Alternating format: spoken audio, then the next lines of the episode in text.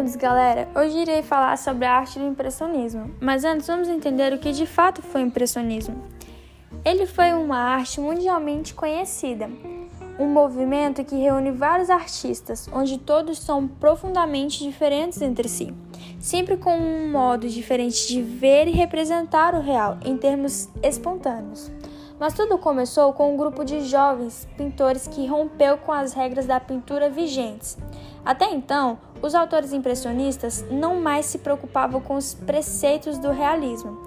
A busca pelos elementos fundamentais de cada arte levou os pintores impressionistas a pesquisar a produção pictórica, não mais interessados em temáticas nobres ou no retrato fiel da realidade, mas em ver o quadro como obra em si mesma. O movimento durou menos de 20 anos, sendo assim, em 1886, o ano da última mostra impressionista. Os principais artistas do impressionismo e que mais se destacaram foram Eliseu Visconti, Almeida Júnior, Timóteo da Costa, Georgina de Albuquerque, Henrique Cavaleiro, Vicente do Rego Monteiro e Alfred Anderson. Agora, um dos pintores que eu mais gosto é Almeida Júnior. José Ferraz de Almeida Júnior foi um pintor e desenhista brasileiro da segunda metade do século XIX.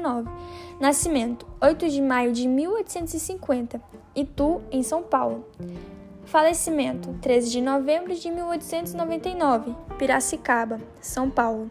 Movimento estético: Academicismo Brasileiro Realismo. Morte: 13 de novembro de 1899 morreu aos 49 anos, em Piracicaba. Ocupação: pintor, professor, gravurista.